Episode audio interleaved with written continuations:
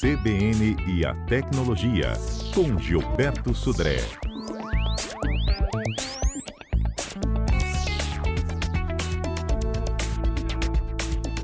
Gilberto, bom dia.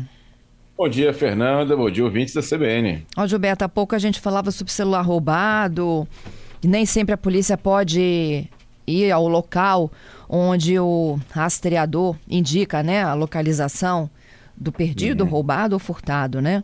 E Exatamente. o delegado explicava que eles não podem entrar numa propriedade particular, que a localização também tem uma margem de erro, né?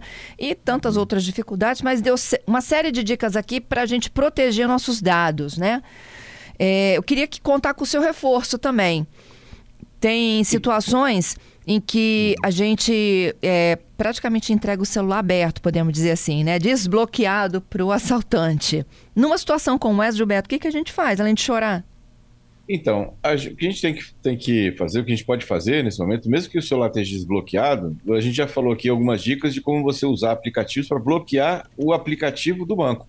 Então, ou seja, pra, até o celular está desbloqueado, mas para acessar o aplicativo do banco, muitas vezes é, você pode colocar um aplicativo de, com senha, para bloquear aquela senha em relação a isso. Outra questão, que tem uma série de aplicativos, a gente já comentou também de alguns, que você consegue é, depois, mesmo que você não, está, não esteja de posse com o celular, você pode remotamente apagar os dados que estão e aplicativos que estão instalados no celular.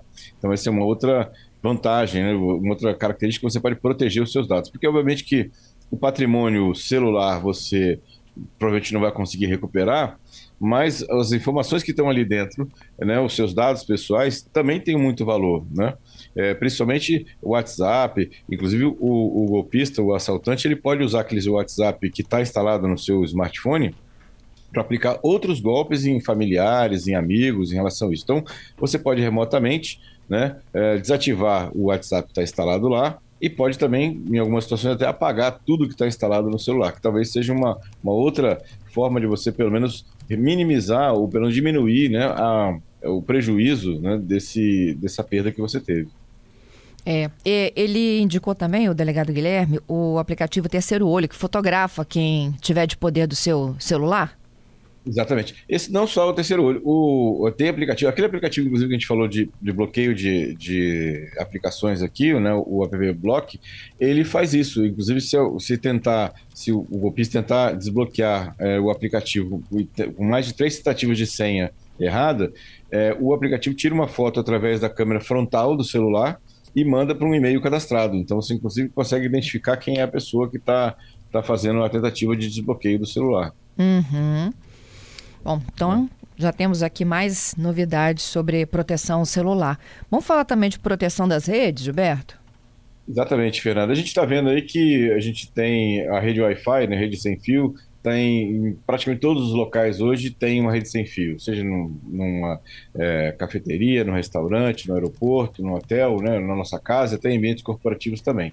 E elas ficaram pontos de entrada ou de tentativas de ataque nessa questão. Então, Vamos dar algumas dicas aqui, consolidar algumas dicas. A gente já falou de algumas dicas aqui, mas consolidar algumas questões importantes para a gente poder proteger nossas redes sem fio. A primeira delas é, uma vez que você tirou seu, seu roteador da caixa, a primeira função que você deve fazer é alterar a senha padrão do roteador. Ela vem de fábrica, ele vem de fábrica com uma senha que é de conhecimento geral, porque é uma senha que está inclusive no manual do, do uh, Access Point, né, do roteador. Então, a primeira coisa que você deve fazer é alterar aquela senha para uma senha que só você sabe.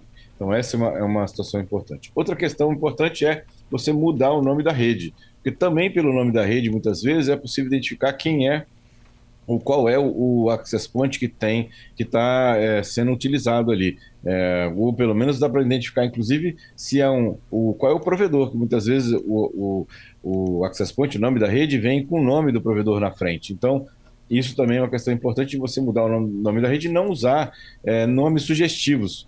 Eu vejo muitas pessoas colocando o nome da rede sem fio como apartamento número X, né? Apartamento ou, ou, família não sei o quê, né? Ou seja, se você sabe que o seu, seu vizinho tem aquele sobrenome, ou tem você está pegando aquela rede, é da sua do, do, seu prédio, você sabe qual é o apartamento daquele, daquele, daquela rede. Então, assim, não coloque o número do seu apartamento, nem o nome da família né, no nome da rede, porque isso está expondo informações, inclusive dando informações a quem quiser invadir aquela rede em relação a isso, né? Uhum. Nessa questão.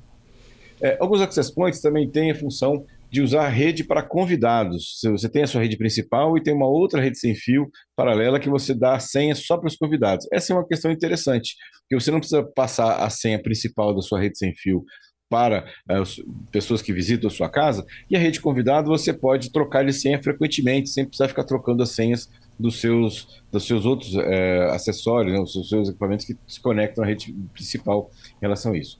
Usar um padrão de criptografia alta, então um WPA, WPA2 para isso, né? E cuidado com a senha, trocar a senha frequentemente, com alguma frequência, não precisa ser exatamente todo mês, mas alguma frequência em relação a isso, use senhas é, grandes, né? senhas de 12, 15, até 20 caracteres você pede colocar para dificultar se alguém tentar quebrar a sua senha ou a senha do seu acesso à internet. Meu Deus, difícil vai ser você digitar esses 20 caracteres lá toda hora que a TV pede a sua senha é. para conectar o Netflix. Gilberto? Oi, Fernanda. Vou voltar aqui para a senha de 20 dígitos. Foi isso que você sugeriu, né? Exatamente. Assim, assim, eu sugeria uma senha de pelo menos uns 12 a 15 dígitos, né? Pelo menos. Quem é um pouco mais neurótico na questão pode usar uma senha maior do que isso, né? É, então, assim, essa é uma, uma questão, uma prevenção, né? Ou seja, para evitar que alguém tente é, hackear ou tente descobrir a senha em relação a isso. Uhum. Essas são mais, mais básicas, né? De você trocar senha, de você é, manter né, o seu roteador com padrão de criptografia correto. Ter uma para uma rede para convidados separada da rede principal é interessante também, você pode inclusive trocar a senha frequentemente, sem afetar o resto dos seus é, dispositivos que estão conectados a rede sem fio em relação a, a isso, né? E aí uma uma questão interessante também é tentar colocar o roteador o mais é, ao centro possível da área que vai ser coberta. Você colocar o roteador mais perto, por exemplo, de uma janela, né, ou de um, ou de uma área mais aberta, isso quer dizer que o sinal vai alcançar uma distância maior para fora do seu, do seu, uh, seu espaço, né? Que você quer fazer a cobertura da rede sem fio. O que poderia, eventualmente, facilitar que alguém de fora do ambiente conseguisse conectar ou captar aquele sinal da sua rede sem fio. Entendido. É, com a nossa rede sem fio, então a, a pessoa precisa de saber a nossa senha para se conectar. Exatamente, precisa saber da senha, senão não vai, não vai conseguir se conectar na rede sem fio e nem ver o tráfego que está acontecendo lá na sua rede. Uhum. E quem não tem habilidades para descobrir uma senha não vai entrar. O problema é o hacker. Exatamente, sim. Ah, na, no WPA 2 ou WPA, que é a nova, assim, uma, uma criptografia mais recente, é bem mais difícil de você fazer uma, a descoberta de uma senha, porque é um processo de criptografia mais, mais sofisticado, você tem que ter um, uma expertise maior para fazer isso. Não é impossível, mas é, é, assim, é bem difícil de fazer isso. No caso do, do, de criptografias mais novas, inclusive é mais difícil ainda, mas aí com access points mais modernos e tudo mais. Então, ou seja, se você escolher uma senha é, forte e grande, a chance, o risco que você vai ter de ter sua conta invadida é bem pequena. Entendido. É, mas é possível, né? E ele consegue é acessar é, a nossa rede? Ele tem que estar próximo da nossa rede para poder invadi-la? Ele tem que estar próximo, o sinal tem que chegar até ele. Então pode ser alguém que está no prédio vizinho, pode ser algum vizinho do mesmo prédio. Por isso que eu até eu sugeri de não colocar uma rede sem fio com um nome que identifique a unidade, seja o número do apartamento ou o nome da família que está morando no apartamento. Porque se o, o atacante está avisando aquele, aquela é, rede específica, aquela, é, aquela família específica, aquela unidade específica, ele vai saber o alvo que ele está exatamente procurando em relação a isso. Né? Entendido. Olha quanta coisa legal que a gente está aprendendo, hein? E é. como é que a gente descobre que a gente está hackeado? Não descobre? Então, descobre, na verdade, tem alguns indícios. Por exemplo, se a rede começa a ficar muito lenta, né? Então você já, já começa a desconfiar que talvez pode ser o problema do provedor, óbvio que sim, mas pode ser o problema que alguém está utilizando a sua rede né, inadvertidamente, né? ou seja, usando para trafegar alguma coisa mais pesada e com, com isso seu acesso ficou mais, mais lento. Então esse é, uma, é um problema também. Né? É, há comportamentos estranhos da rede, comportamentos estranhos de alguns, alguns dispositivos que estão conectados na rede, né? ou seja, desconexões né, frequentes, né? ou seja, está usando a rede lá e nunca aconteceu isso. De repente, é, as, a conexão começa a cair frequentemente do, do celular ou do notebook ou mesmo da televisão. Né? isso também pode ser um indício de que tem alguém é, usando, é, ou, ou pelo menos fazendo algum tipo de interferência na sua rede sem fio também. Então, são alguns indícios de que alguma coisa errada está acontecendo. Uhum. É, vamos para ajudar nossos ouvintes aqui? É, o Davi. Gilberto, vou trocar meu celular e pretendo doar o que eu tenho hoje. Como eu faço para apagar tudo, inclusive o que tem e... na nuvem? Boa. Bom, primeiro, assim, você na nuvem está associado a um e-mail, né? Então, ou seja, esse e-mail que você associou ao seu celular à nuvem, a minha recomendação é que você troque a senha desse e-mail. No caso do, do no, no aparelho em si, a recomendação é criptografar o aparelho, usar lá na parte lá de é, configurações, é, codificar o aparelho, então você codifica o aparelho com uma senha e depois você faz o reset do aparelho para configurações de fábrica. Com isso, você pode é, entregar o aparelho, pode doar o aparelho, que ah, os seus dados, o risco de seus dados serem vazados ou serem acessados é mínimo né, nessa situação. Uhum. É, o Giovanni falando do roteador dele, que já tem opção para visitantes. Isso, muito bom, Giovanni. Esse, esse é, um, é um, roteador bem interessante. Então, você, quando chegar alguém aí, você está fazendo um jantar, um almoço, está com algumas visitas aí que precisam acessar a internet, dê a senha dessa rede de visitantes. E aí, quando eles forem embora, por exemplo, ou cada semana, você vai lá e troca essa senha de visitantes por uma outra senha, né? Com isso, você vai evitar que essas pessoas depois voltem, muitas vezes até na rua, conseguem conectar com sua rede sem fio e fazer alguma navegação indevida. Uhum. É, eu tenho a Cris aqui, deixa eu entender com a ajuda do Schaefer. Cris. O Cris. Isso. Ah, tá, o Cris. É, ele disse que o smartphone dele identifica se tem alguém roubando sinal? É, ele mandou um áudio pra gente é, dizendo exatamente isso, que o smartphone dele identifica que tem alguém roubando o sinal e ele pergunta um aplicativo para conseguir bloquear esse indivíduo. E aí? Então, na verdade, se, se alguém está tá roubando o sinal, está conectando de forma indevida no, no, seu, na sua rede, é trocar senha, porque se você trocar senha, essa pessoa não vai poder mais é, conectar na sua rede sem fio, né? É, até ele podia dar mais informações sobre esse que smartphone é esse que ele tem, que está identificando. Existem aplicativos que identificam isso, né? Ele, é... Ok, o Schaefer sabe. Não, na verdade, eu, o que eu queria acrescentar é o que o, acontece de, por exemplo, uma pessoa está sem internet e você faz o seu celular de roteador. Uhum. Aí sim mostra, né, Gilberto, que uma pessoa está conectando no seu celular, mas é com você dando essa permissão, né? Exatamente. E na verdade ele está conectando na rede sem fio gerada pelo aparelho, não na sua rede sem fio doméstica, por exemplo. Né? Isso. Ou seja, para identificar a rede sem fio doméstica, existem alguns aplicativos que fazem essa identificação. Na verdade, o aplicativo ele faz o quê? Ele faz um mapeamento do, da rede em si, né, do, dos dispositivos que estão conectados na rede, e depois ele te avisa se algum aparelho diferente daqueles que você não, não, é, é, não estavam conectados anteriormente, e aí ele te avisa né, é, nessa situação. Existe um chamado é, Inspector Wi-Fi, um aplicativo gratuito chamado Inspector Wi-Fi para Android. É, e você instala ele e ele faz, um, ele faz um mapeamento dos dispositivos que estão conectados na sua rede sem fio naquele momento e guarda essa informação. Mais à frente, se você quiser saber se tem mais alguém conectado na sua rede sem fio que não é conhecido, você roda esse aplicativo novamente e ele vai te dizer: olha, esse dispositivo não estava conectado da última vez que você fez o rastreamento da sua rede. Esse é, dispositivo é conhecido? Se for né, um aparelho novo que você conectou, uma televisão nova, ok, é um aparelho conhecido. Se é um aparelho que você não conhece, então está na hora de você trocar a senha da sua rede sem fio. Eu, ok, é, eu tenho uma dúvida. Aquele VPN não serve para bloquear essas coisas também, não? Não, a VPN ele, ela protege o seu tráfego do seu dispositivo para a internet, uhum. mas ele uhum. não impede que as pessoas entrem na sua rede sem fio. Óbvio que se você estiver usando a, a VPN e alguém acessar a sua rede sem fio, ela não vai ver o seu tráfego, mas ela vai usar a sua rede sem fio para navegar na internet e pode causar algum ilícito, pode até sobrecarregar o seu canal de comunicação. É, os celulares têm essa opção de usar ou não, né? A gente deve usar, a então. A VPN? É.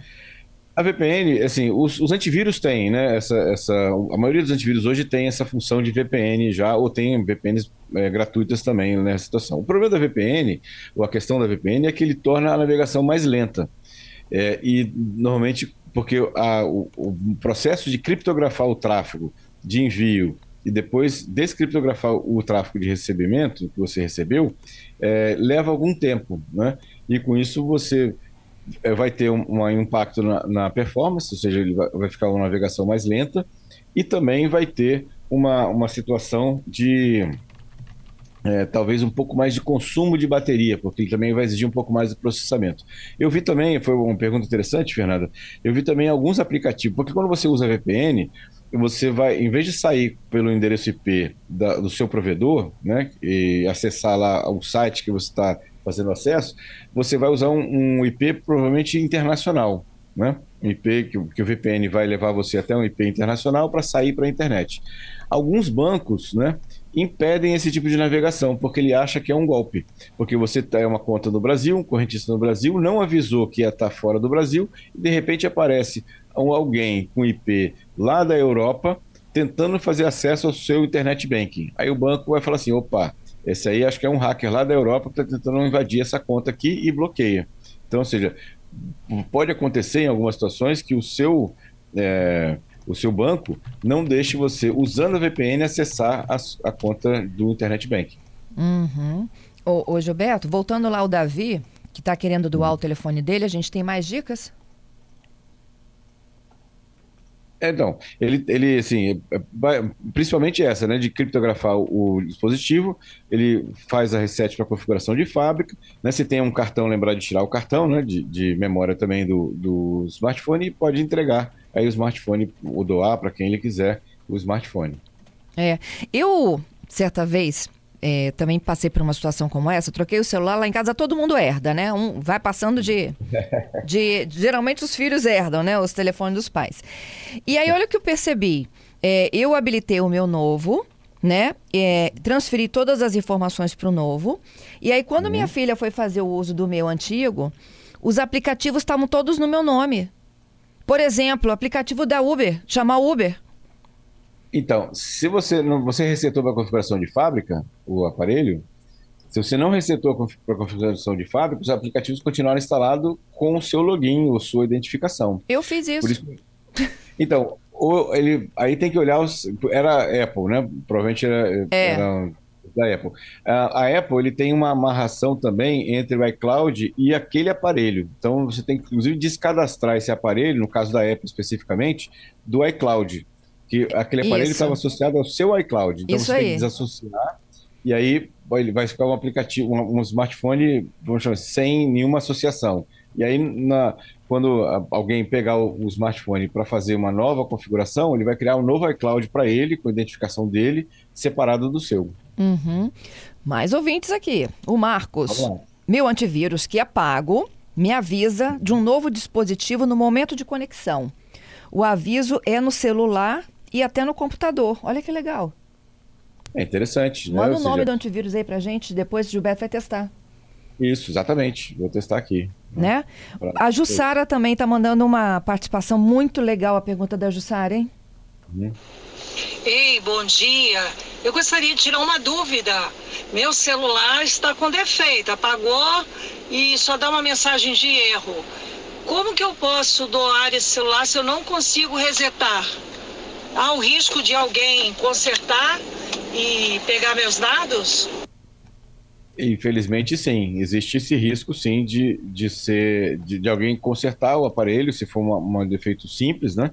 E ter os seus dados lá em relação a isso. Então, essa é uma, uma situação bastante complicada, é, viu? É, nosso, nosso, nosso ouvinte aí. É, na verdade, eu não doaria esse aparelho enquanto ou consertar, né? Ou você, infelizmente, destruir fisicamente o aparelho nessa situação. Porque, como não tem como apagar né, os dados do, do smartphone, né? É, você doar é um risco de que ele, ele seja consertado e os dados continuem lá, continuem lá. A não ser que você leve para uma assistência técnica é, conhecida e confiável e ele faça uma, uma remoção né, direta lá na placa-mãe do, do, do, celular, o que é mais difícil. Uhum. O Reginaldo quer vender o smartphone. Aí ele uhum. pergunta: eu vou lá do reset de fábrica, correto? Exatamente. E aí exatamente, não preciso apagar a conta do Google, eu posso trocar a senha. Isso, é, a parte do, da conta do Google, tava, as, as contas todas né, que estavam associadas a esse smartphone, seja Facebook, Google ou outras contas, a minha recomendação é que você troque a senha né, de todas essas contas. Faça uma, a criptografia do smartphone e resete para configuração de fábrica. E aí você pode vender tranquilamente o aparelho. Uhum. O Austri, ele me mandou aqui um print das opções de aplicativos que você sugeriu para gerenciar o Wi-Fi. Aí tem aqui, Sim. ó, Inspector Wi-Fi. Quem está no Isso. meu Wi-Fi? Quem está no meu Wi-Fi tem carinhas diferentes. Gerenciador de roteador. Repete então o nome que você sugeriu. Então, o, o que eu uso, né, o que tem, inclusive está tá instalado no meu smartphone, chama-se Inspector Wi-Fi. Ele tem o, o logotipo dele, é um, aquele, aquelas ondinhas do Wi-Fi com uma lupa na frente. Esse é o, o- o que eu uso, né, que eu já fiz vários testes com ele, funciona ba- bastante bem. Então, chama-se Inspector Wi-Fi. Tá? Schaefer, conseguimos ajudar o ouvinte? É, porque ele mandou, Gilberto, pra gente um print justamente dele pesquisando por Inspector Wi-Fi. Aham. E o que aparece aqui, é, com essas características que você deu, é um aplicativo chamado Quem Está no Meu Wi-Fi. O que aparece Pode o nome ser. Inspector Wi-Fi tem um RD na frente. Inspector Wi-Fi RD. Então, aí depende. Tem, esse também aparece, que é um, um ícone. Eu tô até pesquisando aqui agora, ele é um ícone azul, né? Isso. Isso, eu estou pesquisando Isso, também. Exatamente. É, esse eu não testei, né? Esse eu não, não sei como é que ele é, como é que ele funciona, até posso fazer um teste com ele. O que tem instalado aqui que eu uso é esse Inspector Wi-Fi só, né? Ele, o ícone é um ícone branco com aquelas ondinhas do Wi-Fi né, em azul e uma lupa né, em azul mais escuro por cima. Né? Esse que eu que eu é, uso aqui. Tem, esse quem está no meu Wi-Fi também, que eu vi aqui tava na, na pesquisa que eu fiz, mas esses infelizmente eu não conheço, não testei, né? Lá. Ó, vamos aqui pro ouvinte o Reginaldo. Não, o ouvinte Marcos, né? Que falou do antivírus pago. É o Caper Sky. É o Kaspersky, tudo bem, é um, é um excelente antivírus, é, já, até já, já su- sugeri ele aqui algumas vezes, É, ele é bem completo, tem a VPN inclusive, né, e nessa situação verifica a atualização de aplicativos, é bem, bem é interessante, né, é um bom antivírus. Vamos pro golpe? Vamos lá. O golpe tá aí. Muito bem, Fernanda. A gente vê aqui no começo do ano, né, tem várias contas e tributos que são é, pagos logo no começo do ano, ao longo do ano, e o IPVA, né, aquele imposto sobre propriedade de veículos automotores, é um dos impostos que quem tem veículos, quem tem automóvel, tem que pagar né, para isso. E aí, o golpe, né, usando exatamente o IPVA como motivo, né, exatamente os, os atacantes, eles geram né, uma cobrança falsa de IPVA envia isso para os, eh, as vítimas, né, ou, ou, eh, propensas vítimas dessa situação, através de e-mail, ou através de SMS, ou mensagem WhatsApp. Aí a pergunta, como é que esses usuários sabem né, dessas que aquele, certa pessoa tem aquele automóvel, tem aquele número de Renavan e aquela placa do carro? Pelos vazamentos que a gente tem visto aí, centenas de vazamentos de dados aí em vários locais diferentes, bancos de dados eh, eh, fraudulentos aí com um monte de informação pessoal. Os golpistas pegam esses, esses bancos de dados, selecionam lá alguém que tem um automóvel com IPVA para vencer naquele mês, né, que tenha lá um telefone, um e-mail, um nome, e gera lá uma cobrança, né, e vai e envia isso para o, usuário. né? E aí o usuário, achando que isso é do Detran, né, acaba pagando aquele boleto, aquele, aquele, aquele valor, que o valor não vai para o Detran, vai exatamente para os golpistas. Então, muito cuidado né, com, essa, com essas cobranças que você recebe pela, pela internet. Na verdade, vá ao site do Detran, o site verdadeiro, e faça lá a emissão do seu, do seu IPVA lá com o boleto correto para pagamento desse, desse boleto. É isso aí. Super dica de novo, viu? É, Muito quando bom. a gente tem informação, a gente aprende cada coisa, né?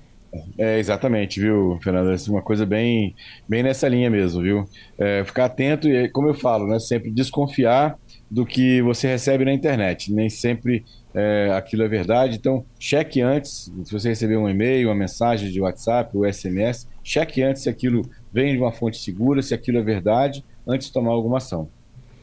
Gilberto, muito obrigada. Até sexta com mais novidades aí na tecnologia. tecnologia.